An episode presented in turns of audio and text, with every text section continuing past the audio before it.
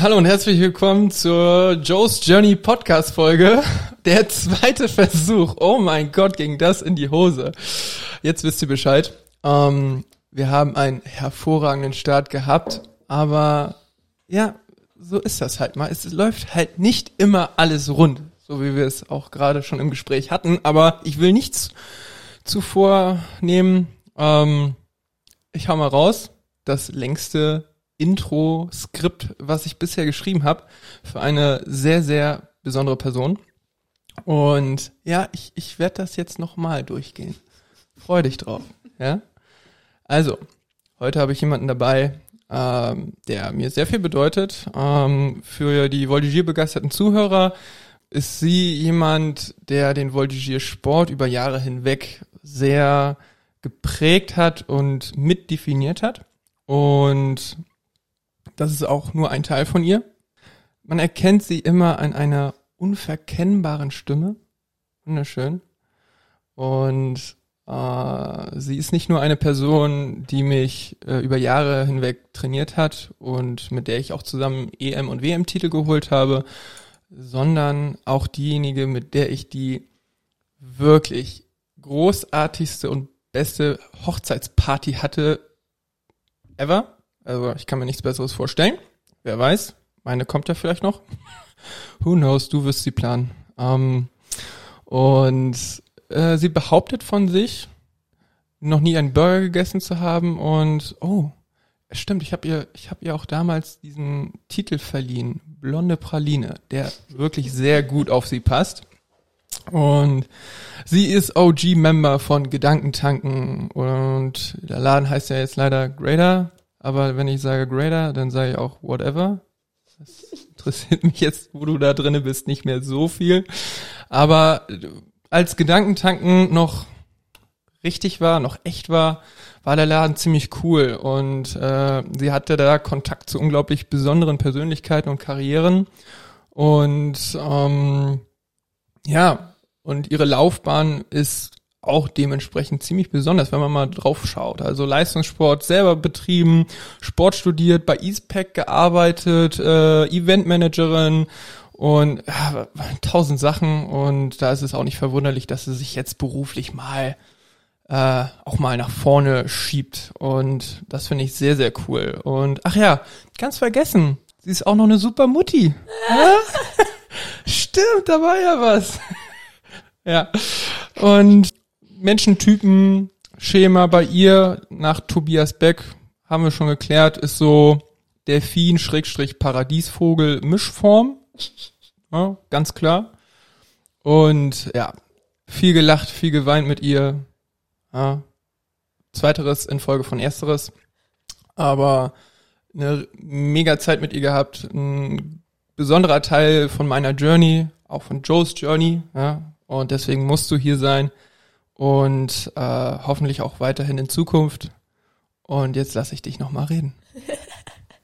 Ja, mein Gott, was für ein Einstieg. Vielen Dank. Und das jetzt sogar schon zum zweiten zum Mal. Zweiten Mal. Oh mein Gott, das fühlt sich ein bisschen komisch an, aber. Ja, ja, mein Gott, was du mir hier für einen roten Teppich ausrollst. Jetzt durfte ich es zum zweiten Mal hören, das Intro. Und das geht ja. echt runter wie Öl. Ne? Ich, ja. ich sehe mich daher immer nicht so, weil ich immer. Ich, ich, ich mag das bis heute nicht, so ein bisschen glorifiziert zu werden. Da tue ich mich schwer. Äh, meine Stimme ist wirklich creepy, das stimmt. Einen Burger habe ich wirklich auch noch nie gegessen. Das glaube ich nicht. Das stimmt aber das wirklich. Das kann ich nicht glauben. Doch, das, äh, das hat, hat vielleicht gar nicht so eine, so eine lange Geschichte, aber äh, erzähle ich auch gerne was zu. Äh, ja, äh, Hochzeitsfeier, ich bin froh, dass du erwähnt hast, dass es nicht unsere war, sondern dass deine vielleicht noch kommen möge. Ja. Aber du warst auch ein Riesengewinn für die Party, das muss man ja auch mal ehrlich ja, sagen. Ohne ja, einen Tropfen Alkohol. Danke, ich, ich freue mich hier zu sein. Äh, eben hast du noch gesagt, ich soll mich kurz vorstellen. Ich bin also Jingzi oder äh, im Voltigierkreisen Jessica Schmitz oder Lichtenberg oder wie auch immer man mich da noch kennt, je nachdem, welches Baujahr man ist äh, in dieser ja, Sportart. Das stimmt. Ja, ich freue mich hier zu sein. Hallo, lieber Joe. Oh, super, für die Einladung. Dass, super, dass du hier bist. Und ich wiederhole es auch gerne nochmal. Muss dir nicht unangenehm sein, diese Intro-Rede. Ehre, wem Ehre gebührt. Ach, halt die Schnauze. Es, es tropft vor Schleim. Boah. Nein, aber es war. Was wir auch gerade eben schon wunderbar geklärt hatten, ist, wie wir uns kennengelernt hatten.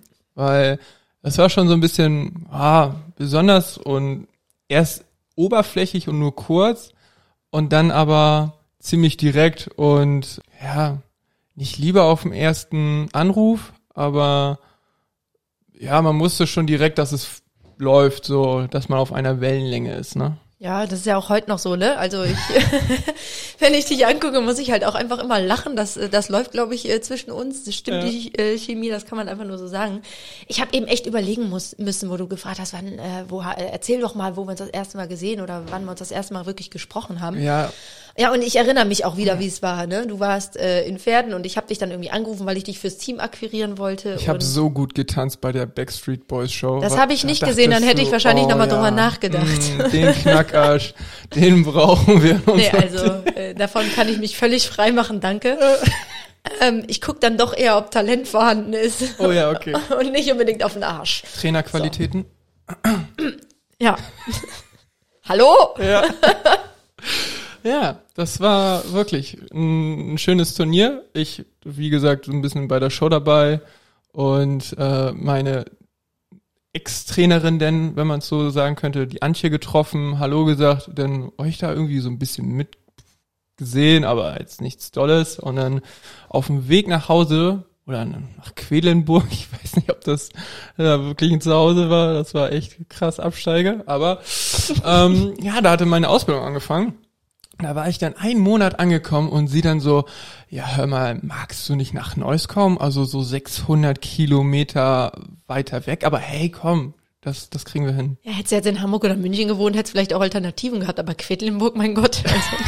Also, da will man ja auch nicht wirklich hängen bleiben. Da dachte ich, gut, da ist ja selbst Neuss das größere Kaff. Ja, also es war halt tatsächlich damals so, dass ich ähm, überlegt habe, was, was braucht's noch für unser Team, um einfach nochmal das nächste Level zu erreichen. Und äh, lustigerweise ähm, habe ich dann wirklich sofort gedacht, okay, das wäre eine super geile Ergänzung, dass äh, äh, das würde gut passen. Du hattest ja damals das Junior-Team dann auch irgendwie verstärkt, hast da echt schon guten Wind reingebracht. Dann bist du irgendwie, ja, auch auf, an irgendeiner Stelle ein netter Kerl, würde ich mal äh, behaupten.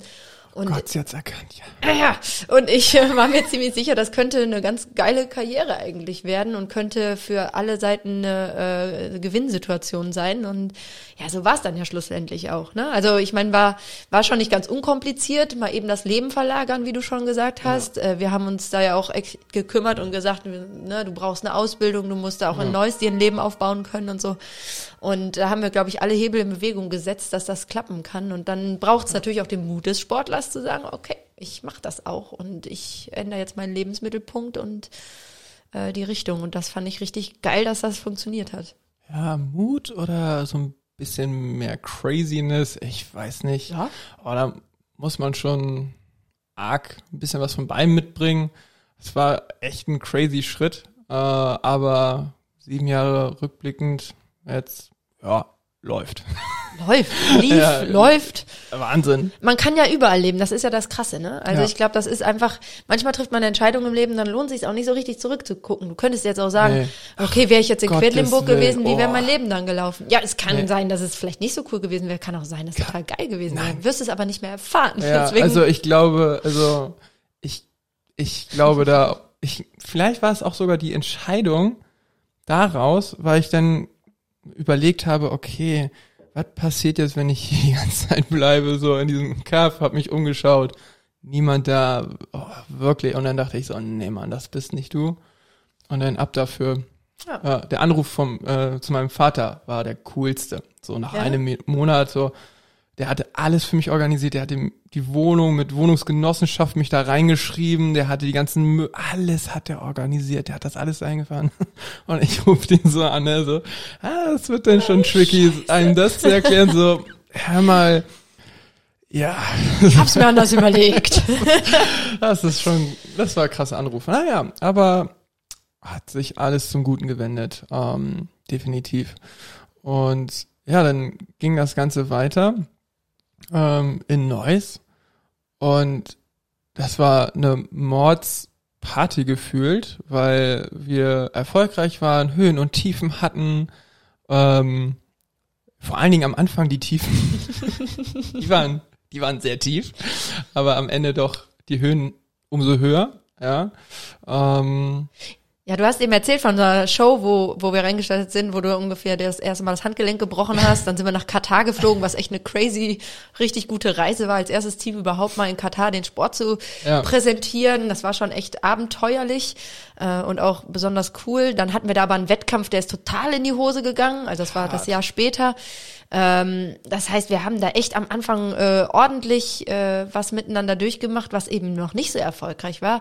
Und ich glaube, dass aber genau aus solchen Krisen halt die größten Chancen erwachsen und auch eben, dass man es nachher zu schätzen weiß, wenn es läuft, dass man weiß, wo man herkommt, dass einem nicht alles zufliegt.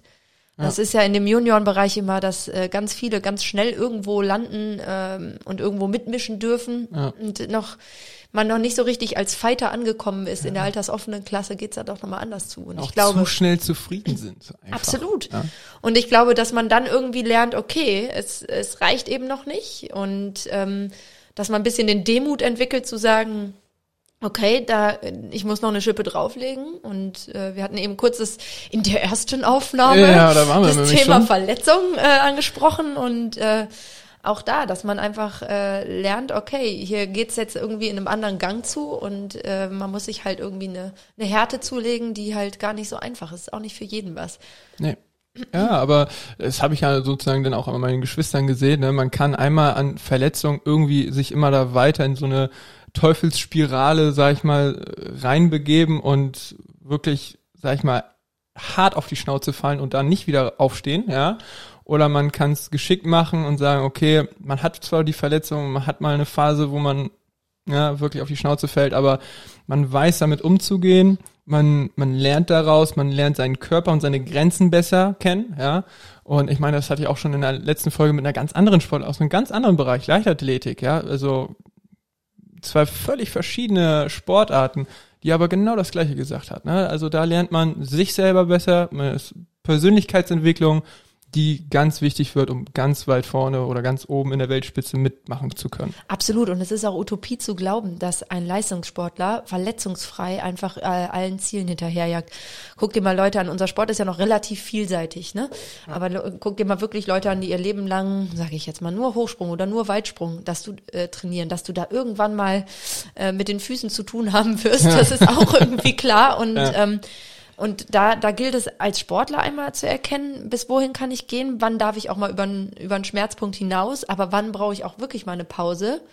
Und nicht nur für die Knochen, sondern auch für den Kopf, um mich wieder zu regenerieren. Ja. Das gemeinsam mit dem Trainer halt irgendwie festzustellen und zu sagen, so komm, das kriegen wir jetzt noch hin, aber das kriegen wir nicht mehr hin. Und ja. äh, das nicht zu ignorieren, sondern wahrzunehmen und damit zu arbeiten. Ja, das ist ja, schon wahrscheinlich dann auch schwierig, in so einer Trainerposition das so ein bisschen auszutarieren, aber wie du vorhin mega gut erklärt hast, ähm, das war eine Antwort auf eine Frage von mir, ähm, was denn aus Trainerposition so deine größte Herausforderung war? Ja. ja. weil das hast du mega gut auf den Punkt gebracht und ich hoffe, du kriegst das jetzt nochmal. Ja, ich, also so, ich bin ja nicht die Frau für einen zweiten Versuch in irgendeiner Form. Ich hau immer Sachen raus ja. und dann, also wir haben eben beide, glaube ich, sehr laut geschrien, oh. als, wir, als du festgestellt hast, dass das Band nicht lief.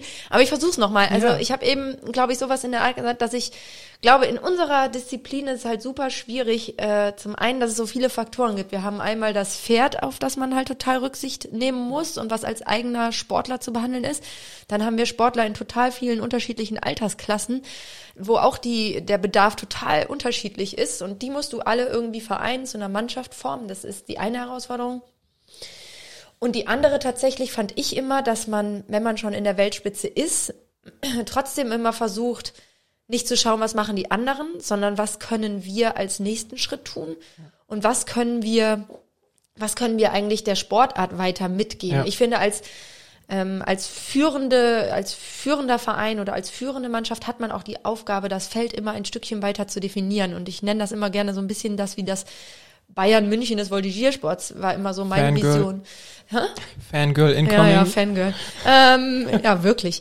Ähm, ja, eben weil ich darauf stehe, dass man versucht, langfristig zu planen, dass man einen langfristigen Aufbau macht, dass man nicht sagt, so irgendwie, ich fand das immer schade, wenn es echt tolle Vereine gab, die haben sich dann mal äh, eine tolle Mannschaft mit ganz vielen tollen Sportlern äh, für ein Jahr zusammengebastelt und zack, im nächsten Jahr waren sie wieder weg. Und das fand ich nicht erstrebenswert. Ich fand immer erstrebenswert zu sagen, nee, ich möchte langfristig denken. Das betrifft die Planung der Pferde, die Planung der Athleten. Und äh, nur dann glaube ich, dass man ja halt wirklich auch einen Schritt immer weitergehen kann und etwas weiter ausdefinieren kann. Und das kannst du nicht mit einer Mannschaft, die du mal zusammenbaust. Das ist zwar immer ein cooler Effekt, aber mit einem Team, was richtig eingespielt ist, kannst du dann immer in kleinen Schritten noch, noch einen Ticken weiterkommen. Und das finde ich mega spannend in jeder sportlichen Karriere. Ja, aber da kommt auch so ein bisschen, ich glaube, mit eines der größten Talente, die ich so beobachten konnte bei dir, war mh, sehr eine mitreißende Persönlichkeit zu haben und deswegen auch so verschiedene Leute. Ich meine, es, es braucht auch diese Art von Talent, ein Team so lange aufrechtzuerhalten, weil was ich auf jeden Fall weiß, ist, dass wir sehr verschiedene Persönlichkeiten hatten in dem Team. Wirklich Ach, sehr, echt? sehr, sehr verschieden. Nicht nur Altersklassen, sondern wirklich ganz verschiedene Charaktere. Und da diese Leute irgendwie zusammenzubringen auf ein Ziel gerichtet, ja, solche verschiedenen Personen und verschiedene Herangehensweisen von diesen Personen auch irgendwie zu matchen oder irgendwie funktionieren zu lassen. Ich glaube, das ist so mit das, was du aus meiner Sicht äh, hervorragend hinbekommen hast. Also ähm, das war so mit das größte Talent, was ich, also ich meine, ich habe ja auch echt viele Trainer schon miterlebt und miterleben dürfen. Ich meine, das ist ja äh, hervorragend und ähm, bin ich auch echt froh drüber, dass ich vorher ganz viele Stationen abgelaufen bin, bevor ich dann bei dir gelandet bin, um das dann auch wertschätzen zu können, weil das ist wirklich eine coole Sache gewesen. Und ich glaube, das ist auch das, was dann am Ende äh, diesen langfristigen Erfolg gesichert hat. Ja. Und da fällt mir direkt mal noch so eine zweite Sache ein, die darauf folgend auf diese Frage kommt, sondern würdest du in deinem Handeln oder jetzt so aus Trainersicht, mal wenn du diese Schwierigkeiten jetzt alle betrachtest, würdest du irgendwas anders machen, rückblickend? Wenn du jetzt sagst so, boah, na, diese Rädchen hast du gedreht, ne, diese Herangehensweisen hast du gewählt, hättest du irgendwas anders machen wollen?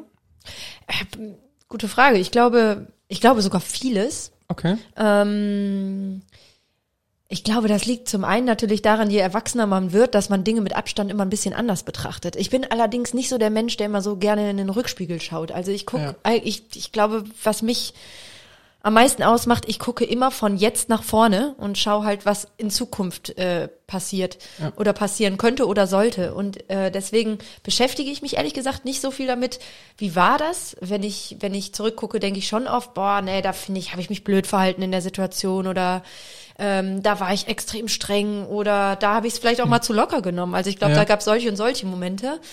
Ähm, Nochmal, um das auf das einzugehen, was du eben gesagt hast, natürlich als Trainer habe ich mich schon oft auch gefühlt wie so ein Chamäleon, ne? Ja.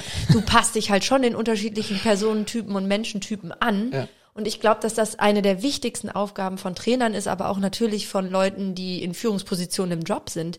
Es ist deine Aufgabe, die Menschen auf den Punkt zu motivieren. Du wirst immer in so einer Saison äh, Leute haben, die aus persönlichen Gründen, aus sportlichen Gründen oder aus Gründen, die mit dem Sport wirklich gar nichts zu tun haben, besser oder schlechter drauf sind. Aber die müssen alle am Tag X, ich sag jetzt mal blöd, entweder funktionieren oder Bock haben oder was auch immer. Und das gilt es vorzubereiten. Genauso wie Troubleshooting. Du hast einen super Sportler, aber an Tag X hat der einfach eine Scheißlaune, weil er sich vorgestern von seinem Freund getrennt hat. Kann alles passieren, Ja. weißt du? Und ich glaube, das ist so die Herausforderung, dass du als Trainer mit allem, du bist für alles der energetische Puffer. Ähm, Du versuchst es alles umzubiegen, sodass es sportlich passt. Das heißt nicht, dass es immer auch menschlich passen kann, weil du manchmal natürlich auch sagen musst, jetzt ist es wichtig für die Mannschaft, dass derjenige funktioniert. Jetzt Absolut. müssen wir gerade mal den Kummer an einer anderen Stelle zurückstellen, damit es jetzt eben läuft. Und dann ist vielleicht der sportliche Erfolg auch etwas, was einen darüber hinwegtröstet, dass es einem nicht mehr so gut geht. Also ganz schwierig, aber ich glaube, deswegen nimmst du das als Talent wahr, das ist etwas, was mir unfassbar viel Spaß macht. Deswegen bin ich auch später Eventmanagerin geworden, weil Ja. ich merke, wo Menschen zusammenkommen und ich etwas dazu beitragen kann, Ja. Anderen ein gutes Gefühl zu geben oder die auf etwas einzustimmen, dass die Bock haben, das ist voll, also das ist, das, das triggert mich auch so hart. Ich freue mich Ja. dann selber total und mir macht das so Spaß, dass ich selber ganz viel dadurch zurückkriege. Deswegen mache ich das so gerne. Ja, also, ne, Eventbranche, bist ja beruflich gelandet und äh, ich meine, deswegen wahrscheinlich auch so super in dem Sport. Da gibt's viele Matchpoints, so wo man sagt, okay, die Talente da kannst du auch genau da auch anwenden. Absolut. Ähm, Mega, ja. Und wo wir jetzt gerade schon bei der Eventbranche sind, ja. Wie läuft, also ich meine, wie es gerade läuft, das wissen wir alle so ein bisschen aus den Nachrichten und man hört da ja so ein bisschen, aber jetzt wo auch manchmal man sieht, so Impfstoff ist da und das entwickelt sich ja vielleicht dann auch irgendwann mal in näherer Zukunft ins Positive. Aber ganz ehrlich, wo siehst du die Eventbranche in Zukunft? Also ich glaube, dass das gut ist, dass man auch mal schaut, was ist denn online jetzt alles möglich? Was kann man da abbilden? Weil es ja auch wieder andere Reichweiten gibt. Und ich finde es auch ganz cool zu wissen, man erreicht auch online Leute, die sich vielleicht nicht ein Ticket gerade fürs Event kaufen und als einer von 15.000 in der Lanxess Arena sitzen, äh, wenn Barack Obama spricht, sondern dass man es vielleicht dann im Livestream gucken kann. Das finde ich grundsätzlich cool.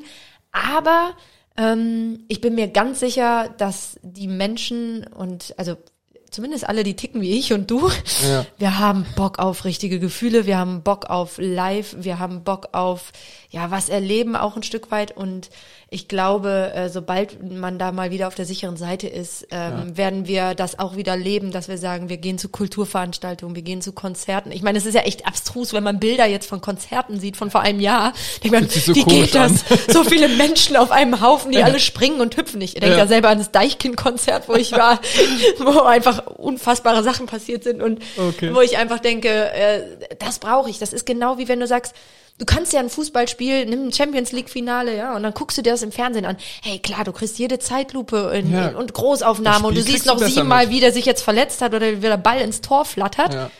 Aber du bist eben nicht im Stadion ja. und kriegst das Gefühl mit, wie das ist, wenn alle gemeinsam am Anfang, weiß ich nicht, die Hymne singen ja. oder, oder wie die Energie rüber schwappt. Und deswegen, ja. ja, wir brauchen, wir Menschen, wir sind dazu gemacht, ähm, live zu sein miteinander und in Kontakt zu kommen. Und äh, deswegen glaube ich, das ist jetzt einfach mal eine Challenge, die unsere Generation mal miterleben darf, ja. wo wir andere Challenges nicht miterlebt haben, ein Glück, wie Kriege oder sonst irgendwas. Ja, Und deswegen Absolut. bin ich eigentlich sehr dankbar dafür, weil es für mich vieles wieder zurechtgerückt hat, auch zu merken, ja krass, worauf kommt es denn so im Alltag an? Mhm. Eine Familie umarmen, meine Eltern in den Arm nehmen dürfen äh, ja, oder sonst stimmt. irgendwas. Und ähm, deswegen, das wird wiederkommen, da bin ich ganz sicher.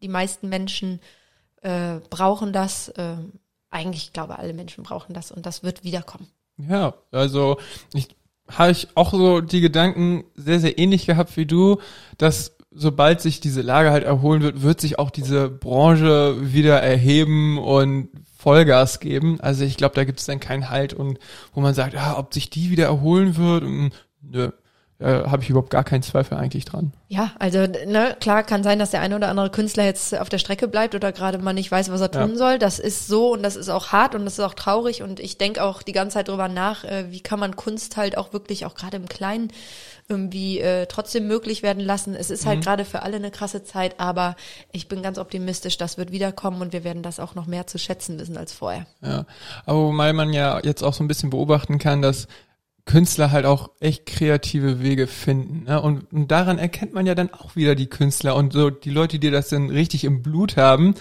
die wissen ihre Wege und, und die wissen, was sie wollen und kriegen es ja meistens trotzdem irgendwie zu den Leuten. Und ich hoffe einfach, dass die dann da irgendwie dranbleiben und dass es halt eben nicht so viele gibt, die dann jetzt trotzdem irgendwie untergehen und depressiv und nee, wird ja eh alles nicht, sondern einfach ihr Ding machen. Ja, aber es ist auch, glaube ich, etwas, was man sowieso lernen muss als Künstler. Ne? Also ähm, das ist wie als Leistungssportler oder wie wenn man es mit einem Job oder einer Selbstständigkeit oder sonst irgendwas ernst nimmt. Du musst eigentlich immer so ein bisschen gucken, was ist denn der nächste Schritt? Und ja. nochmal, jetzt sind wir wieder bei dem Thema. Mein, wenn ich überhaupt ein Lebensmotto habe, weil habe ich eigentlich nicht so, dann ist es irgendwie, dass ich denke, immer das Beste aus der Situation machen. Ja immer das Beste aus der Situation machen. Das heißt, du kannst nur von dem Moment oder von dem Punkt, wo du jetzt bist, gucken, was kann ich jetzt bewegen. Und das bringt überhaupt nichts dann zu sagen, oh, hier ist alles nichts und die anderen und das System und sondern ja. ja, okay, was könnte denn der nächste Schritt sein? Also mach dir Gedanken darüber, wo bin ich gerade und was könnte denn ein Schritt daraus sein? Das wäre eine Empfehlung, die ich allen geben kann, die irgendwie gerade so ein bisschen strugglen und irgendwie ja. sagen, ja, fuck, Gut. was mache ich jetzt hier mit der Situation? Ja, ja, einfach gucken, wo könnte die Reise hingehen? Und wir lassen uns so oft ablenken und beschäftigen uns dann mit irgendwelchen Sachen. Schrottsachen meistens. Genau, die vielleicht irgendwie nicht der Sache dienen. Und ich glaube, wenn man sich mal die Zeit und die Ruhe nimmt, sich mal damit auseinanderzusetzen, was kann ich jetzt aus dieser Situation noch rausholen, machen, Neues entwickeln, Neues entstehen lassen. Mhm. Ich glaube, dann, dann kommt man immer irgendwo hin. Der Weg ist das Ziel. Ja, also im Endeffekt ist da, wo wir jetzt gerade sitzen, das ja auch so ein bisschen aus der Not entstanden oder aus der Zeit, die ich zur Verfügung hatte. Weil, Siehst du? Ne, keine Saison, was mache ich mit der Zeit? Ich, ich bin jemand, der kann jetzt nicht sagen, boah, okay, dann ziehe ich halt Netflix mir durch und zwar ja, äh, die ganze Woche lang, äh, die ganzen freien Stunden. Nee, irgendwie nicht. Und auch nur den Sport. Nee, ich brauchte irgendwie was, wo ich dann trotzdem mich weiterentwickeln kann. Voll so. geil. Und jetzt hast Ja. du schon diese 1 Million Follower, die da sich das angucken. Oh, ich finde das total geil. ja, genau. Ja, komm. Nee, aber genau, aber so entwickelt man sich und so hast du dich ja jetzt auch entwickelt. In ja nicht allzu langer Zeit hast du ja jetzt auch dich mal so ein bisschen umsortiert beruflich und das große Wort ist selbstständig. Ja. Und ja, erzähl doch mal, jetzt haben wir so ein bisschen auf die Eventbranche geguckt, aber da bist du ja jetzt auch noch mit drinne und wirst auch weiterhin so ein bisschen mit drinne bleiben, aber was glaubst du denn, wie sich so deine Zukunft, deine nächste berufliche Phase, wie wird die so laufen? Was, was erwartest du? Ja,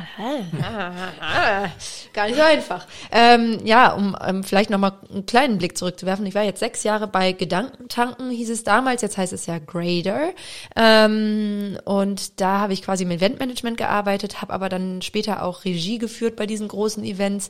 Ähm, ja, habe äh, in dem Zuge ja äh, auch tatsächlich Barack Obama äh, Wahnsinn, da ja. mal treffen dürfen und ähm, das war schon war schon ziemlich cool und äh, ich mag die Company auch total gerne und äh, war da immer sehr sehr gerne und ich habe da angefangen als fünfte Mitarbeiterin und jetzt sind es inzwischen 120 Leute in dem Laden.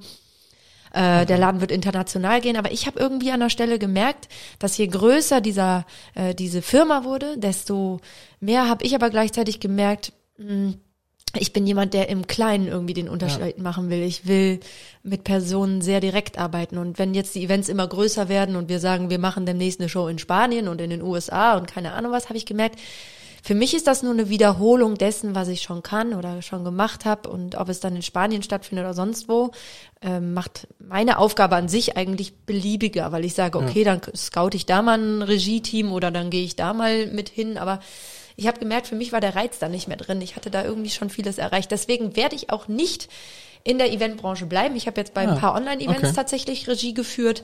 Das hat äh, auch Bock gemacht, aber ich habe auch gemerkt, nee, ähm, das war jetzt so, klar, in der Selbstständigkeit nimmst du auch ein paar Projekte einfach mit, um ein bisschen Kohle zu verdienen. Aber das ist nichts, was ich, äh, wo ich mich langfristig sehe. Ähm, weil Event halt auch sehr viel mit Organisieren und Planen zu tun hat. Das und da kommen wir. du doch.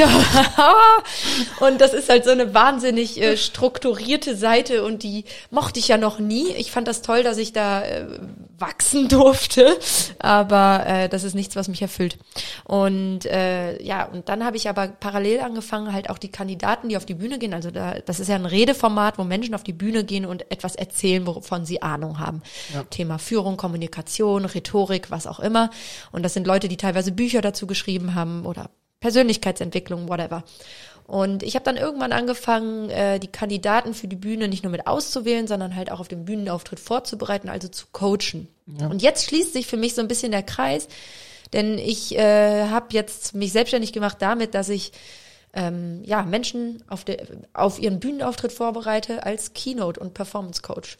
Und das ist eigentlich ganz geil, weil ich mich jetzt mit meinem Kopf wieder mit anderen Dingen beschäftigen kann. Also das, was ich aus dem Sport mache, Menschen motivieren, auf dem Punkt fit zu sein, mache ich jetzt, um Menschen auf ihre beste Rede auf der Bühne vorzubereiten. Sehr cool. Ja. Und das erweitert meinen Kopf natürlich auch total, weil ich natürlich die unterschiedlichsten Menschen treffe, von denen auch ganz viel lernen darf aus ihrem Fachgebiet und gleichzeitig schaue, wie, kann, wie kriegen die das, was sie da sagen und vermitteln wollen, irgendwie auf den Punkt gebracht und äh, dass die Message rüberkommt und Spuren hinterlässt bei dem, der zuhört.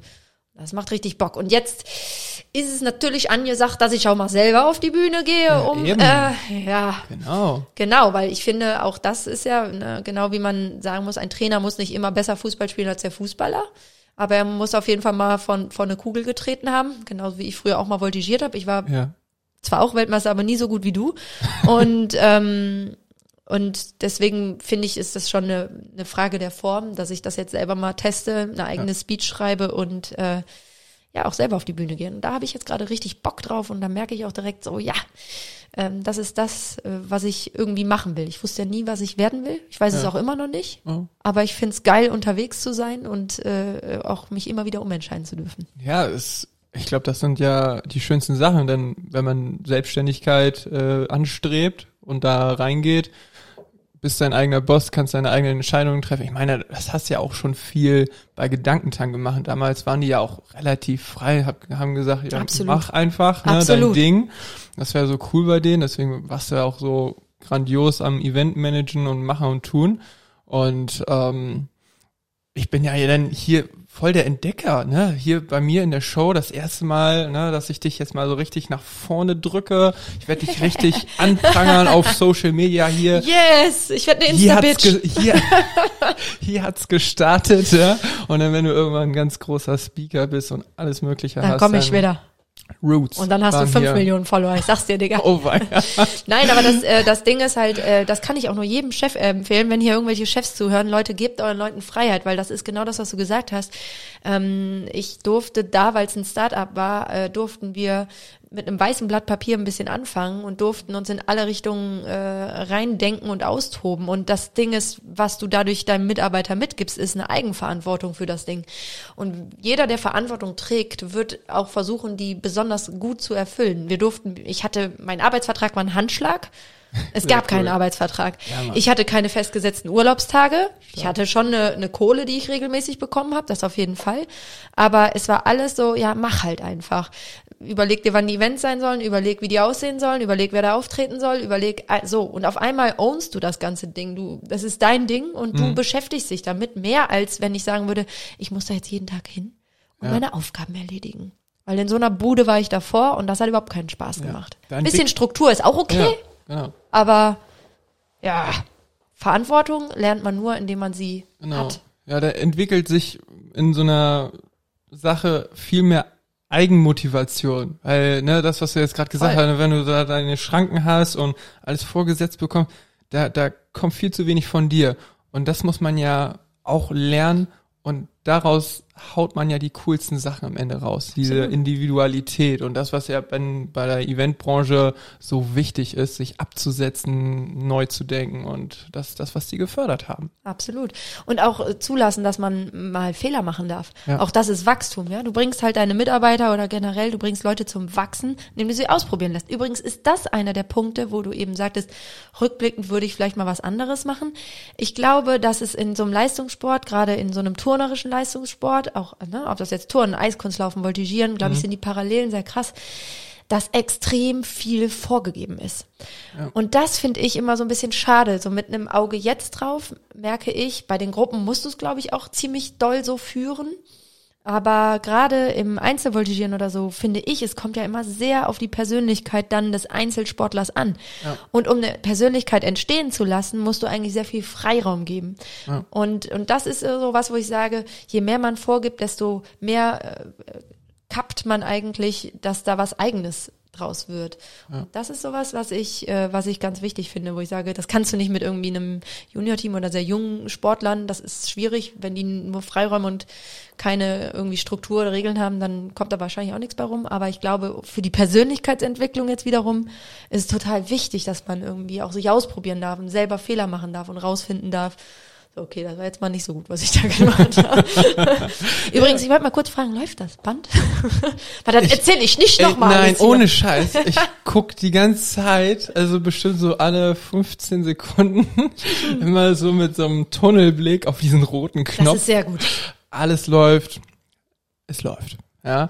Hört Aber wo wir gerade so bei Persönlichkeitsentwicklung sind und junge Menschen, ich habe mich letztens nämlich mit der Jannika im Raum getroffen und äh, Training gemacht. Ähm, und haben uns so ein bisschen unterhalten und da kamst du so ein bisschen ins Thema rein, weil ich hatte dich jetzt nicht so häufig getroffen wie die Jannika, aber mir ist da ein bisschen was aufgefallen und Oh ich Gott. glaube, Ist das für die Öffentlichkeit? ja, das ist für die Öffentlichkeit. Ja, weil, raus. weil ich glaube, jetzt mit diesem beruflichen Switch und vielleicht spielen da auch noch so ein paar andere Faktoren mit rein, aber man merkt schon, wie du oh, ich möchte es eigentlich nicht so sagen, aber ich bin voll deine Jugendlichkeit wieder entdeckst. Keine Ahnung, du bist irgendwie viel verrückter und ich meine, du gehst jetzt noch mehr feiern und ich weiß nicht, Ich gehe überhaupt nicht feiern. Was machst du hier für so- ein Bild auf? Ja, ja, ich ja. feiere allein, ich tanze durchs Wohnzimmer, aber wo feiere ich denn bitte schön? Immer wenn, wenn die Jannika so erzählt hat, äh, wo du dann mit ihr die Trainingsplanung so durchgehst, boah, wieder Kater oder so. Das stimmt doch überhaupt nicht. Nein, also, da, da, da, also da muss ich jetzt mal Fall- einhaken. Auf jeden Fall hat sich da ein bisschen was verändert. Du bist Ja, ein bisschen kann ich dir genau erzählen. frischer Wind. Ja, Doch. ja, ja, wirklich. man, Also cool. ich muss ganz ehrlich sagen, das hat für mich so ein bisschen damit angefangen. Klar, also ich hab jetzt ja, ähm, du hast ja eben so einen netten Mutti gesagt, ne? Ja. Ja, pass mal schön auf da drüben. Nee, ähm, es ist tatsächlich so, ich habe ja äh, zwei kleine Kinder. Diego ist jetzt gerade fünf geworden, Juni ist Oh, dreieinhalb. fünf. Ja. Oh, shit. Und das Ding ist, ja, wie die Zeit auf einmal fliegt. Wahnsinn. Ähm, auf jeden Fall gab es jetzt natürlich eine relativ lange Phase, wo ich eigentlich nichts äh, anderes gemacht habe als Tunnelblick. Schwanger sein, Kind kriegen, schwanger sein, Kind kriegen, gucken, dass die groß werden. Und ich glaube, das ist auch ganz normal, dass man irgendwie äh, irgendwo sagt, so jetzt äh, habe ich vielleicht wieder ein bisschen mehr Freiraum, auch mal zu gucken, was will ich denn jetzt eigentlich draus machen. Ne? Also und ich habe das Schöne ist, ich habe irgendwie nie, also nochmal, der Blick in den Rückspiegel ist nicht so meiner. Ich trauere nicht irgendeiner Zeit nach, wo ich sage, oh, da war ich Student oder bin ich feiern gegangen oder so. Ich, ich lebe sehr im Moment und ich genieße das gerade extrem, dass ich merke, ach geil, ich habe gerade wieder Bock, in irgendeine Richtung weiterzuwachsen, mich weiterzuentwickeln. Und ähm, und deswegen schätze ich das gerade sehr, sogar älter zu werden, obwohl das ja den meisten irgendwie nicht so viel Spaß macht. Und was ich auch für mich entdeckt habe, ich hatte immer so ein zwiegespaltenes Verhältnis zum Thema Sport, weil das natürlich auf der einen Seite mein Leben war. Ich meine, ganzen Urlaube früher, seit ich neun Jahre alt war, war ich nicht einmal in Sommerferien mit meinen Eltern, weil immer nur Ja. trainiert wurde. ähm, mein ganzes Leben sich danach ausgeplant hat und eben, wenn die anderen feiern waren, war ich eben am Trainieren. Und als ich dann Trainerin war, ja, war ich immer noch die ganze Zeit eigentlich ist da ähnlich. mit drin in diesem Rhythmus. Und ähm, dann war irgendwann eine Zeit, wo ich gesagt habe, boah, ich habe keinen Bock mehr auf dieses immer gezwungen sein, immer dieses viermal die Woche oder noch öfter halt trainieren und sich den Rest der Woche auch noch einen Kopf drum machen und alles und organisieren und machen und tun. Und ähm, ich selber hab, selber habe mein durch das ganze Training auch echt meine Lust am Sport verloren. Ja. Dann habe ich irgendwas angefangen zu studieren, was völlig nebensächlich war. Dann habe ich aber irgendwann gesagt, okay, Sport war immer mein Leben. Dann Ja. habe ich das Sportstudium in Köln aufgegriffen. Das hat wieder Spaß gemacht. Aber ich war trotzdem mit Sport nie auf so einem wirklich entspannten Level, weil ich immer auch gemerkt habe, ich werde nie wieder was so gut können wie Voltigieren. Ich habe immer viele Sportarten noch nebenher irgendwie gemacht, aber ich habe nie wieder meine Leidenschaft entdeckt. Und jetzt war es irgendwie so, das war für mich Corona, war so ein bisschen der Augenöffner. Wir kamen aus den USA wieder kurz vor, vor, bevor das ganze Trara losging, Anfang März. Und ich habe irgendwie gemerkt, so, also erstens habe ich dann super viel Zeit mit meiner Schwester verbracht, weil wir gesagt haben, so, ey, in der Quarantänezeit oder in der, in der Zeit, wo man niemanden sehen durfte, ja, dann wenigstens die Menschen sehen, die einem wichtig sind. So, dann Zeit äh, nachholen. haben, genau, haben wir uns da total zusammengetan. Und dann kamen wir auf das schmale Brett, dass wir irgendwie gesagt haben, ja, was können wir machen, um jetzt nicht hier nur in der Bude rumzuhängen, jetzt lass uns mal laufen gehen. Ich stand mit Laufen immer auf Kriegsfuß.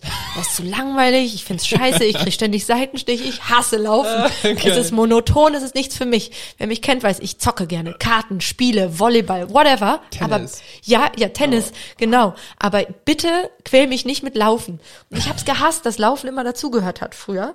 Ja, und dann kamen meine Schwester und ich auf das schmale Brett. Ja, eh nachher anhängt, anfängt alles zu hängen oder sonst irgendwas. Jetzt gehen wir halt laufen. und du sagtest auch, ich bin ja eher so, so sehr, sehr sprunghaft mit manchen Sachen. Habe ich gesagt, wenn wir jetzt irgendwie sagen, wir gehen zweimal, zweimal die Woche oder dreimal die Woche, dann ist, würde ich jeden Tag vermutlich sagen, ja, nicht heute, aber dann morgen. ja, also jetzt muss es dann schon mindestens fünfmal die Woche sein. Ja, oder jeden Tag halt. Ja, und dann sind wir jeden Tag laufen gegangen. Oh, krass. Ich glaube, wir hatten wirklich in den ersten drei Wochen einen Cheat Day. Und ansonsten sind wir jeden Tag laufen gegangen. Und ähm, weil man ja sagt, Gewohnheiten brauchen so ungefähr drei Monate, Oh, okay. bis sie eine Gewohnheit sind. Also du musst etwas machen und du musst es drei Monate am besten durchziehen. Krass. Und dann auf einmal adaptiert der Körper das und zählt das zu Gewohnheiten dazu und fragt auch danach. Und genau das ist passiert. Also es ist äh, nicht von mir ausgedacht, sondern das Modell gibt Ja, es. cool. Und das hat funktioniert. Also ich bin auf einmal laufen gegangen, ähm, sehr regelmäßig. Mein Mann hat mich ganz komisch angeguckt, hat irgendwie gesagt, so, was ist denn da los? Ne? Der, wer hätte felsenfest schwören können, dass ich Ja. das drei Tage durchziehe, wenn überhaupt. Ja, und das gehört, äh, was soll ich sagen, jetzt irgendwie, was ist jetzt ein Dreivierteljahr später, es gehört fest zu mir dazu. Ich äh, cool. gehe immer noch total regelmäßig laufen. Und über dieses wieder Sport machen ist auch einfach, also das muss man sich mal bewusst machen, wenn man jetzt nicht mehr Leistungssportler war eine ganze Zeit lang oder jemand ist, der einfach mit Sport nichts zu tun hat, einfach den Körper mal zwischendurch wirklich zu erwärmen und wirklich äh, Herz-Kreislauf-System in Gang bringen Mhm. und so, das löst so viele positive Reaktionen Ja. aus. Man kriegt wieder ein ganz anderes äh, Gefühl für sich selber und das war bei mir so der Punkt, was du, glaube ich, wahrnimmst als ähm, ja, dass sich irgendwas verändert hat. Und das stimmt Ja. auch. Also das hat bei mir ganz viel verändert, dass ich mich wieder viel fitter fühle. Ja. Dann natürlich die Sache mit der Selbstständigkeit, dass ich sage, ich mache nichts mehr, wo ich mich verbiegen muss, sondern ich mache nur das, ich mache nur das, worauf ich richtig Bock habe. Und das Ja. setzt Energien frei. Äh, ja, das ist einfach nur schön. Ne? Ja, das war so die Kombination fast aus den beiden, ne, was dann richtig Natürlich. einen neuen Schwung rausgebracht Flying hat. ja. High, ja, absolut. Ja, also ja, ich, ich kann noch überhaupt nicht sagen, ob das beruflich total erfolgreich wird. Das erste Jahr war jetzt erstmal ganz ordentlich oder das erste halbe Jahr. Äh, bin ja noch nicht so lange selbstständig. Das war erstmal ein voller Erfolg, aber ähm, es ist noch nicht so auf sicheren Füßen, dass ich sagen könnte, das geht jetzt alles so weiter. Aber ich habe überhaupt kein, keine Bedenken, dass wenn man irgendwie alles reingibt, was man so hat, Ja. dass das irgendwie alles immer positiv sein wird. Ja, sehr cool. Also das war auch überhaupt nicht ähm, zu sehr bewertend irgendwie gemeint, sondern uns ist es aufgefallen, aber auch, auch auf jeden Fall im positiven Sinne, so, weil das halt so echt voll den frischen Wind bei dir gegeben hat, ne? Und ähm, Ihr wärt blind gewesen, wenn ihr es nicht gesehen Ja, hättet, sagen wir so. War, war oder halt wirklich so, ja, das ja, stimmt nee, schon. das ist wirklich. Also ähm, das war irgendwie cool zu sehen und witzigerweise das mit dem Laufen, ne? Hatte ich nämlich eine ähnliche Erfahrung, ohne Scheiß, weil ich bin ja Hast du auch mal laufen? ich war jetzt auch laufen. Und das Ding ist, das hat sich daraus ergeben, ich glaube, weil das bei mir auch so einen großen Effekt war, ich bin jetzt nicht aus dem Sport, aber ich durfte halt lange nicht laufen wegen meiner scheiß Fußverletzung dauern. Äh, Gerade 2019, das ganze Jahr, ich bin ja nie wirklich gelaufen. Ich habe das völlig weggelassen und ähm, jetzt mache ich immer so als Warm-up mit den Jungs halt so Frisbee-Zeug und so und das war dann vor Wochen, Mon Monaten, vor Monaten, ist mir dann aufgefallen, dass mir echt nach zehn Minuten so die Pumpe wegging, weil ich nichts mehr drauf hatte, was Ausdauer angeht. Und es hat mich so ge, ich, dachte, ich guck mich so an, gibt's doch nicht, ich bin voll, Voll der die Lappen. Pommes. Voll der Lappen. Und ich dachte, ja, okay, machst du mal was. Und dann hatte ich auch irgendwann einen Tag, wo ich über, über die Uni den ganzen Tag sitzen musste. Und ich glaube acht Stunden am Stück. Und danach musste ich mich bewegen. Und ich dachte, Ja. okay, jetzt, jetzt gehst du, jetzt gehst du laufen. So, bin dreiviertel Stunden laufen gewesen. Das war das Geilste. Mit Musik drinne und einfach, einfach nur laufen. Ja. Und das hat so gut getan. Das hat wirklich gut getan. Ja, also ich habe am Anfang ziemlich viel geschimpft, ne? Also bei mir war das nicht so. Ich fand's furchtbar. Oh, Und ich würde ja. immer noch nicht, ich fand's würde immer noch nicht sagen, äh, dass ich Laufen so das Allergeilste finde. Wobei, inzwischen kann ich mit Musik laufen. Am Anfang mussten es immer Podcasts sein, weil mich Musik immer so aus dem Rhythmus gebracht Oh, hat. Inzwischen kann ich mir richtig gut Musik anmachen und die muss nicht mal zu meinem Laufrhythmus passen. Also Mhm. das habe ich jetzt geübt und gelernt. ja. Aber es ist tatsächlich eher so, dass mein Körper nachfragt. Also wenn ich jetzt irgendwie mal drei Cool. Tage nicht laufen war, dann sagt er, dann merke ich so richtig, okay, ich schlafe schlechter oder ich muss jetzt irgendwie echt mal gucken, oder dass ich merke, boah, nee, ich muss mich jetzt bewegen. Nice. Also es ist genau das, was äh, eingetreten, was ich immer mir erhofft hatte, dass es nicht so ist, boah, ich muss mir jetzt jedes Mal rausquälen Mhm.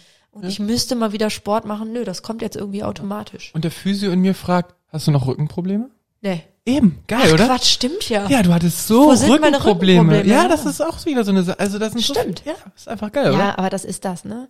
Also unser Körper braucht das, wir haben das verlernt, wir sind früher jagen und sammeln und sonst irgendwas gegangen Ja. und äh, heute gibt es äh, Netflix und Drive-In und keine Ahnung was ähm, und ich glaube, das Leben ist so, un, äh, so, so, so bequem und unkompliziert geworden Ja. und das ist die größte äh, Falle des Menschen und Laufen ist natürlich auch so herrlich einfach, dass man irgendwie sagt, so geil, ne? Ich wohne halt auch in der Nähe vom Rhein in Köln und äh, ja, ich laufe da runter und atme die Luft da irgendwie ein und das, das, das tut einfach, das tut einfach gut. Man, der Mensch Ja. braucht Bewegung und der Mensch braucht Natur und ähm, das ist das Corona-Learning für mich gewesen. Wir waren mit den Kindern jeden Tag irgendwie mindestens eine Stunde oder zwei spazieren. Ja.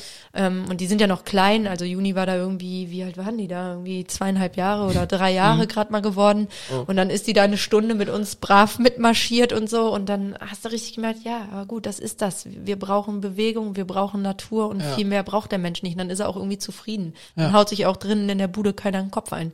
Ja, das stimmt. Das stimmt absolut. Ja. Und so furchtbar einfach. Ähm, das trifft's ganz gut, weil ich reiß dich jetzt komplett aus diesem Thema raus. Völlig. Es gibt diese eine Frage, die ich jedem stelle, der da auf dem Stuhl sitzt, wo du gerade sitzt. Das ist eine ganz einfache Frage. Pool, Ja, dann ist die Antwort ja. Pool oder Sauna? Ach du liebes Lieschen. Wenn ich jetzt quasi eins wählen müsste, was ich für den Rest meines Lebens machen dürfte oder könnte. Nee, dann habe ich, ich habe eine Frage. Wie warm ist der Pool? Ich hasse kaltes Wasser. Dann, oh. Okay, ähm, Äh, 28 Grad Pool. okay. Echt? Das ist Nee, so dein Sauna. Oh Gott. Oh, da ist jemand, oh, da ist jemand sehr, sehr entschieden. Nee, also das ist wirklich, ich hasse kaltes Wasser. Ich bin, nee, ich Ja. bin nicht so die Wasserratte. Ich nehme die Sauna. Ich nehme die Sauna. Okay, aber es hat nur was mit der Temperatur zu tun. Ja, ja, ich hasse, Also ich wenn hasse das Wasser frieren. 30 Grad über das ganze Jahr wäre. Ja, beim Pool kann man mehr anstellen. Das Problem so ein bisschen bei der Sauna ist, ich müsste die ganze Zeit still sitzen und das fuckt Das mich kannst du richtig. super gut. Das kann ich super gut. Deswegen, ich finde beides nicht so richtig geil. Gibt es nicht eine dritte Alternative? Nein. Was sagen denn die anderen so? Also, das ist echt super unterschiedlich. Das stell ich. Was sagst du denn? Mm, Pool, weil du so ein Spielkind bist. Ich bin dabei. na, das Ding ist, ich habe halt super Erfahrung jetzt gesammelt mit Sauna. So für Regeneration und weil das hat mich auch dazu gebracht, das merke ich jetzt im Vergleich zu letztem Winter, das hat mir voll viel gebracht, was so Wärme-Kälte-Empfindlichkeit angeht. Ich war voll die Kälte-Memme. Frostbeule. Voll. Richtig krass, obwohl ich nordlich bin. Und das hat mir total geholfen, diese Kälteempfindlichkeit, also voll Sauna mit Aufguss, richtig brennen, ja, und danach rausgehen in die Kälte, kalt abduschen, volle Möhre und das am besten zweimal hintereinander. Ah. Und das hat mir total viel geholfen, was das angeht. Wäre ich denn alleine in der Sauna? Also ich, ich muss das jetzt wirklich. Nee, also ich, äh, meine Eltern hatten, äh, haben eine Sauna und ähm, Ja. ich mochte das als Kind gar nicht so gerne. Ich habe das genießen gelernt, aber Ich hab's gehasst früher. ja, die, ja, also wenn ich jetzt ein Haus bauen würde und ich würde überlegen, ob ich einen Pool oder eine Sauna reinbaue. Nee, ich kann da wirklich keine Antwort drauf geben. Ich finde das ganz furchtbar. Krass, die erste, die du so am Hin und Her Ja, das, das bin ich, ne? Wahnsinn, aber Das ist genau wie wenn du fragen würdest, willst du dein Leben lang irgendwie äh, Kartoffeln oder Nudeln haben dürfen? Das äh, wäre jetzt auch irgendwie total schwierig für mich. Ich muss nicht lange überlegen, was man aus beiden Gerichten machen kann. So Ja. denke ich ja die ganze Zeit. Nee. Also, hm, ich glaube, ja, ich glaube, es ist schwierig für mich, da eine Antwort Okay, weil zu ich, ich stelle das häufig meinen Patienten ganz gerne mal, Mhm. weil ich dann so ein bisschen herausfinde, so wohin die Persönlichkeit so ein bisschen hingeht, weil Pool ist ja Action und eben nicht stille sitzen ah, und, und die Leute, die dann sagen, ja komm, soll er mich einfach ohne irgendwelche mh, Anstrengungen heile machen zum Beispiel und die Leute sind dann, wenn die ein bisschen fauler sind, eher so Richtung Sauna, Ja. aber es kommt dann immer auch so ein bisschen die, oder Massage? genau, ja, aber es kommt dann auch immer so ein bisschen auf die Erklärung an. Und dann gibt's dann auch so Leute, die zum Beispiel die Leichtathletin, die voll das Sportmonster ist, die gesagt haben, nee, auf jeden Fall Sauna. Weil die will chillen. Ja, genau, die will auch einfach mal eine Möglichkeit haben, richtig geil runterzufahren und sich regenerieren zu können. Das ist das, was ihr fehlt. Obwohl Ja, sie, ne, also, Aber guck mal, vielleicht ist immer es spannend. das. Ich will immer beides. Ich gebe mich nicht damit zufrieden. Ich will weder nur chillen, noch will ich irgendwie nur Action, sondern Okay, wir streichen das oder und du sagst Sauna Pool. Saunapool, ein Pool, eine Poolsauna. Okay, das finde ich cool. Ja. Und auf jeden Fall ganz spannend, und das hat mir meine Freundin die Selina noch geschickt, da müssen wir auf jeden Fall noch drüber sprechen, das ist ganz wichtig. Eine Riesenschlagzeile kam und das, ich weiß nicht, ob es bei dir Tränen auslöst oder mega Freuden ins Gesicht schießen Ja, lässt. sehr gespannt hier. Robbie Williams Oh Gott. gründet eine Band. Was? Ja, ohne Scheiß. Wer hat das geschrieben, der Express oder die Nein, Bild? nein, nein, nein, nein, nein, ohne Scheiß. Richtig Er fette gründet eine Band. Er gründet eine Band. Ja, also das Ding mit Robbie Williams ist ja. Da. Äh, warte, was ist denn das? Ja, das ist die Bild. Ja? Naja. Ja. Ja, abwarten. Okay, also sagen wir mal, sagen wir mal so. Also Robbie, falls du mich hören kannst. Größtes Fangirl, Robbie, if you Robbie can hear me, Fangirl. äh, ähm, hier, ne, also der folgt dir bestimmt auch bald. Aber ähm, ja, Robbie ist halt einfach, äh, das ist, der Typ ist halt einfach äh, eine lebende Legende und ich, ich, ich war einfach zeitlebens so hardcore verknallt in den, weil Ja. ich einfach finde, dass der, äh, ja nach allen Regeln der Kunst äh, seine Persönlichkeit und auch die Schwierigkeiten, die er in seinem Leben hatte, mit höchster Ironie äh, gemeinsam mit seinen Songwritern da verarbeitet hat und ja. äh, ich den einfach absolut gigantisch fand, auch in seinen Live-Shows und so. Ähm, ich finde allerdings auch wirklich das, was er so in letzter Zeit gemacht hat, ähm, ja, ähm, ist jetzt nicht mehr das, was mich so mhm. kickt, aber trotzdem ist das wirklich ein, ein, ein Typ, der äh, ja einfach großartige Sachen gemacht hat und mich ja. äh, eine ganze Zeit durch mein Leben begleitet hat. Ja, ich meine, ich, ich liebe Soll er eine Musik, Band gründen. Aber du hast mich auf ihn aufmerksam gemacht mit seinen Songs, so die alten Songs, so Du hast sie mir alle gezeigt. Da sind so halt cool. auch so krasse Wahrheiten drin. Also wenn man sich das mal so ein bisschen durchliest und auch. Hey, hey, wow, wow. Stimmt, der eine Song. ja, ja. Krasse da singt er, hey, wow, wow, yeah, yeah, wow, wow. Ja, Mann. Ja, da, also ähm, äh, oder noch schöner hier Road to Mandalay, da singt er nur da dam da da dam bam bam. also ne, das tief. ist so. Ähm, nein, aber ja, man konnte dem halt zugucken beim Struggeln und man konnte dem zugucken beim, äh, weiß ich nicht, sich feiern lassen. Und ja. äh, ich hatte da immer das Gefühl, das ist so, auch wenn ich nie so diese krassesten Struggles in meinem Leben hatte, weil ich irgendwie sehr ähm, positiv immer irgendwo aufgenommen wurde, großgezogen wurde, immer irgendwie ein Netz und doppelten Boden unter mir gefühlt habe und immer noch heute behaupten würde, ich werde immer auf die Füße fallen. dann ganz großes Vertrauen ins Leben. Ja. Ähm, ja, tat es irgendwie gut, äh, dem zuzugucken und, und einfach mitzuerleben, was für eine Range an, an Gefühlen der halt irgendwie in Sachen reingeben kann. Ja. Für eine Energie auf der Bühne, der mitgebracht hat. Das fand ich Wahnsinn. Aber was diese Band da, also jetzt muss ich mal, da muss ich. Oh, da musst du ja. wahrscheinlich nochmal nachhaken. Aber wenn ich so diese Herzchen in deinen Augen sehe, wenn du an Robbie denkst, dann gibt's da vielleicht, was würdest du sagen? Robbie versus MJ? Nein, äh, Robbie ganz klar. Echt? Ja, also das Ding ist, Michael Jackson oh, war für mich, krass. Michael Jackson war für mich, ähm, das war eine Legende tatsächlich, also noch mehr als Robbie finde ich. Das war ja einfach so, was das Gefühl für Musik äh, angeht und diese diese Präzision und mhm. dieses wie der getanzt hat und wie der sich inszeniert hat das und so das war schon Ganze das war schon crazy. Und ich habe ja sogar Michael Jackson tatsächlich stand ich in der ersten Reihe auf einem ja, Konzert ja auf einem seiner letzten Konzerte und der hochgehoben ähm, wurde und er nur in dieser einen Position stand. Wahnsinn. Für wie viel für der stand drei Minuten, Minuten stand so? der da und alle haben nur geschrien. Ja. und dann hat der nur nach zwei Minuten glaube ich einmal den Kopf um drei Zentimeter nach links bewegt haben alle noch mehr geschrien. Das war das war unglaublich unglaublich.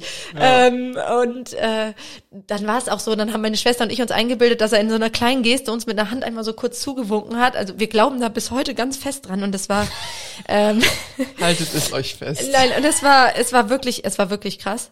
Ähm, und und die die Art und die Ideen und das hat war ja alles er selber. Also das ist ein ja. ganz anderes Niveau als Robbie, das möchte ich jetzt überhaupt nicht sagen, was der äh, musikalisch Ja, genau. Ja. Aber die Herzchen in den Augen, die kriege ja. ich beim Robbie. So, okay. das ist der Unterschied. Ja, Mann, er ist voll der Bad Boy.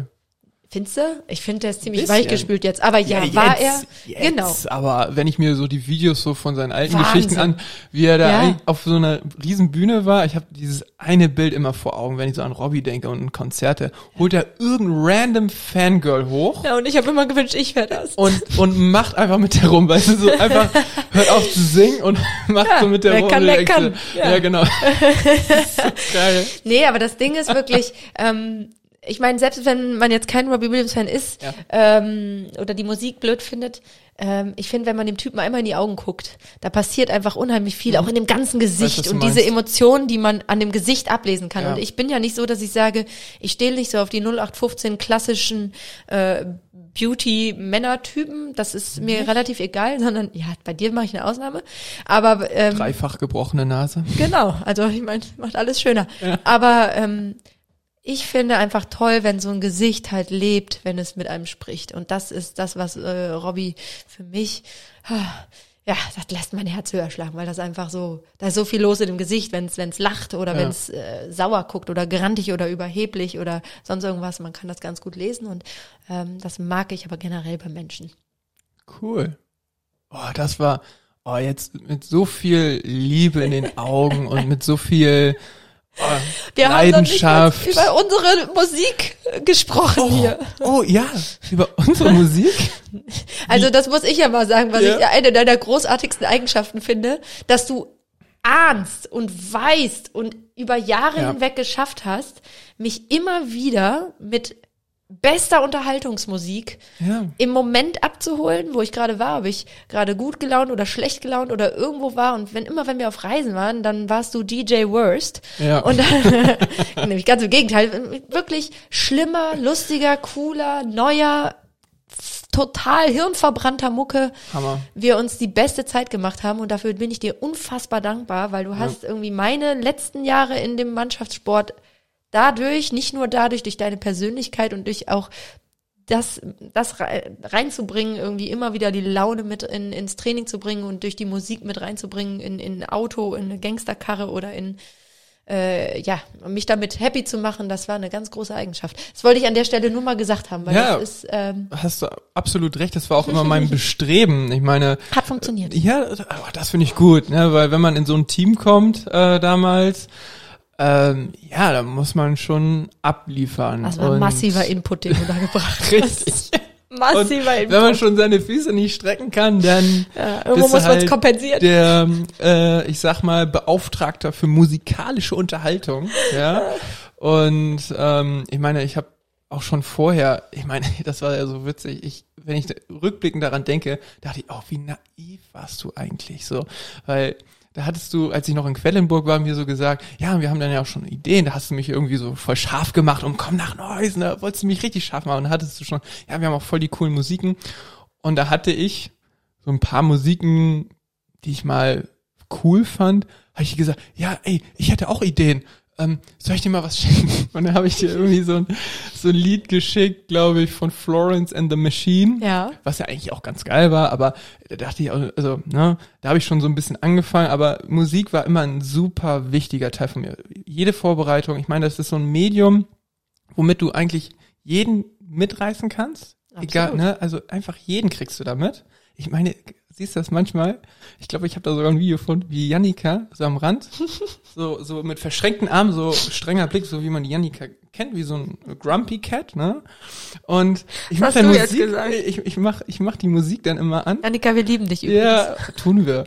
Und ich mache dann die Musik so ein bisschen lauter und dann so eine Musik an, die immer, immer mehr und aufbauend ist. Und man sieht dann so richtig, erst, erst macht sie mit dem Fuß und dann kommt der Kopf mit dazu und irgendwann wippt die richtig mit. Ne? Das ist so geil. Ja, Musik macht was mit uns, ne? Und das weiß ich, und das, und das fing, ich find's immer geil, wenn ich eine geile Playlist zusammenstelle, die so auf, und wo dann jeder mitmacht. Immer wenn wir Absolut. nach dem Turnier nach Hause gefahren sind, im Auto. Ich meine, äh, das war halt immer das Geilste. Legendary, Ja, ohne sagen. Scheiß. Und ähm, egal, ob so eine Juli das Bein hochschwingt und dann hier Gitarren-Solo und da entstehen immer die geilsten Momente und das war immer so mein Bestreben, das so ein bisschen auszureizen oder das so ein bisschen mit reinzubringen. Ich finde das so wichtig. Ja, weil das sind die Momente, an die man sich erinnert. Richtig. Absolut. Ja. Das haben wir jetzt auch noch mit reingebracht. Das war ganz wichtig. Das fand ich gut, dass Das du hat das uns noch verbunden. Das Ja. wäre beleidigt gewesen, wenn wir darüber nicht gesprochen hätten. Absolut, aber ich meine, all die Sachen, die vielleicht jetzt hier noch nicht drinne sind, ich bin immer bereit für eine zweite Volume. Ja, wie gesagt, wenn ich dann hoch erfolgreich hier irgendwann, Eben. äh, äh, klar, dann komme ich zurück. Ja, wenn ich dich dann ganz groß rausgebracht habe. Durch diesen Podcast. oh, war ja. Doch, das wird schon. Ich glaube daran. Und nochmal, der Weg ist das Ziel. Du setzt hier einen Anfang und ich finde das eine Ja. geile, geile Sache, die du hier ins Leben rufst. Und ähm, äh, man kann nicht genug sprechen. Wir Menschen müssen sprechen. Vor allen Dingen die, die Geschichten bleiben. zu erzählen haben, finde ich. Ja, die ein bisschen was schon mitgemacht haben, die können auch Geschichten erzählen. Raus damit. Irgendwann drehen wir um, dann interview ich dich mal. Oh, oh. Immer gerne. Das ist ein Deal. Freunde, ich fand's gut, dass ihr zugehört habt und ich hoffe, euch hat die Folge gefallen. Ähm, schaltet auch beim nächsten Mal wieder ein. Ihr seid auf Spotify, ihr seid auf Google Podcasts, wo auch immer es Podcasts gibt. Da gibt's auch Joe's Journey. Und ich freue mich schon auf die nächste Folge. Ihr hoffentlich auch. Ciao, tschüss.